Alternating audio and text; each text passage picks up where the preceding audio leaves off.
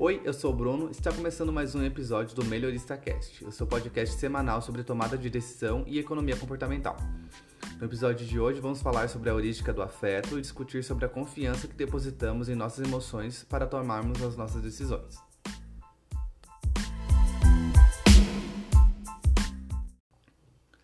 Primeiramente, vamos falar sobre a descoberta da heurística do afeto.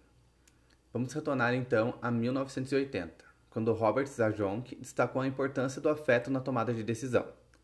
O autor concluiu que, para sentir e pensar, as preferências não precisam de inferências.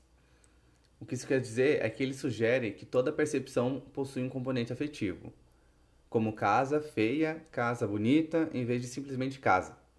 Além disso, Zajonc demonstrou que nossa primeira resposta ao perceber um novo estímulo costuma ser emocional, mas que o nível da atividade cognitiva que experimentamos está sujeito a variações. A única constante é o afeto. Em 2000, Poislovic e outros pesquisadores publicaram um artigo que introduz a heurística do afeto, quando apresenta descobertas experimentais para demonstrar como as nossas emoções influenciam nossa avaliação dos riscos e benefícios de um determinado comportamento. A heurística do afeto é a maneira como confiamos em nossas emoções para tomar decisões, que possibilita chegar a alguma conclusão rapidamente e sem muito esforço. No lugar de tomar uma decisão bem fundamentada, fazemos uma escolha baseada em nosso estado emocional atual. Se, em alguns casos, isso pode ser benéfico, em outros pode nos levar a tomar decisões diferentes ou ruins, caso houvesse melhor ponderado entre as opções. Os efeitos da heurística do afeto podem ser de duas formas, ou efeitos individuais ou sistêmicos. Os efeitos individuais aparecem quando existe uma pressão significativa de tempo e confiamos nas emoções para as tomadas de decisão, levando a tomar decisões erradas. Da mesma forma, após um evento negativo, podemos não estar dispostos a nos expor por causa de um pressentimento de que não teremos sucesso. Isso pode nos impedir de sair da zona de conforto em uma situação que pode nos beneficiar.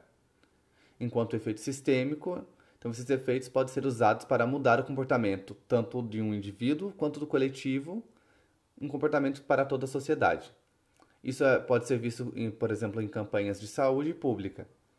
O apelo ao medo, compartilhando estatísticas, informações e imagens, levam as pessoas a experimentar o efeito negativo em relação ao comportamento, que potencialmente pode ser benéfico a toda a sociedade.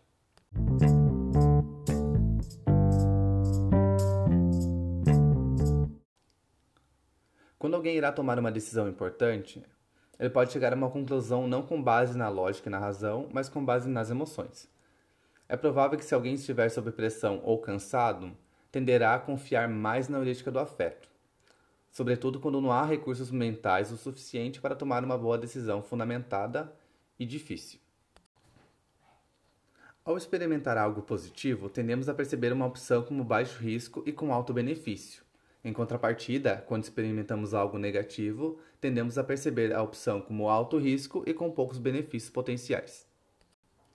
Por meio da teoria do processo dual, que apresenta dois sistemas cognitivos, um automático e outro deliberado que exige mais esforço, a heurística do afeto pertence ao primeiro sistema, ou seja, ao nosso sistema automático.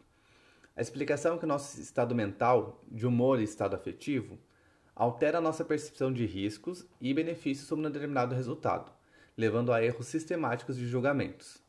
Em contrapartida, o sistema automático pode ser benéfico em situações urgentes, quando não há tempo para deliberar de forma lenta e ponderada. Um exemplo em relação a isso é pular na água para salvar uma criança que está em afogamento, ou quando você pisa no freio para evitar uma colisão no trânsito. Um exemplo onde podemos perceber a heurística do afeto em relação ao mercado financeiro é quando os investidores fazem compras ou vendas no curto prazo como uma resposta às oscilações repentinas na bolsa. Ou seja, os investidores fazem as negociações com base nas emoções, sem pesquisar a fundo quais os motivos que levaram a essas alterações das cotações naquele momento.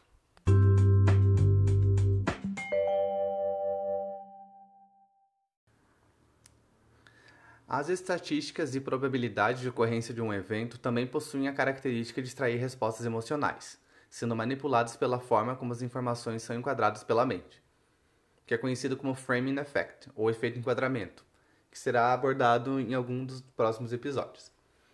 A frequência absoluta ou relativa pode trazer emoções diferentes em relação a um evento, alterando a percepção dos riscos e benefícios sobre um determinado resultado. O primeiro passo para evitar a heurística do afeto é estar ciente de que as emoções podem impactar as nossas decisões. Nesse sentido, saber como está o seu estado mental no momento da decisão pode evitar esse efeito, positiva ou negativamente. Isto é, devemos tomar uma decisão quando o nosso estado mental estiver mais próximo à linha base. Além disso, não devemos confiar exclusivamente no sistema automático, sobretudo para lidar com grandes decisões. Devemos parar e analisar todas as opções possíveis e evitar atalhos mentais para chegar a uma conclusão.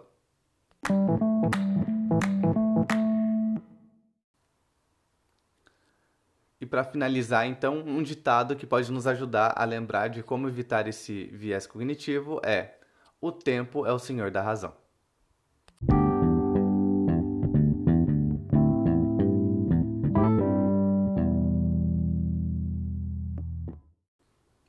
Muito obrigado pela sua companhia e pela sua audiência. Se você ainda não for inscrito, assine o nosso podcast.